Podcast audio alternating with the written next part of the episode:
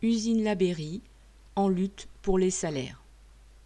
Depuis le 15 octobre, les travailleurs des usines Labéry de Saint-Jour-de-Maremne, dans les Landes, de Cam, dans les Pyrénées-Atlantiques, et depuis le 21 octobre de Jonzac, en Charente-Maritime, sont en grève. Ils réclament l'augmentation de 5% de tous les salaires, une prime de production de 250 euros, une participation à la hauteur des bénéfices et des améliorations des conditions de travail. Cela ne devrait pas poser de problème à cette entreprise florissante. Le groupe a affiché pour 2019-2020 un chiffre d'affaires de 1,03 milliard d'euros en augmentation de 1,6%. Ces usines produisent saumon fumé et foie gras, très attendus pour les fêtes de fin d'année.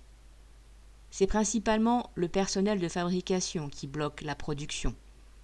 À l'usine de Saint-Jour de Maremne, les camions ne sortent plus.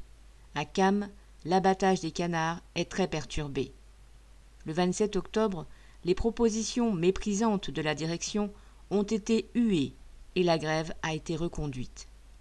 Une lutte déterminée qui ne peut que susciter la sympathie dans le camp des travailleurs. Correspondant Hello.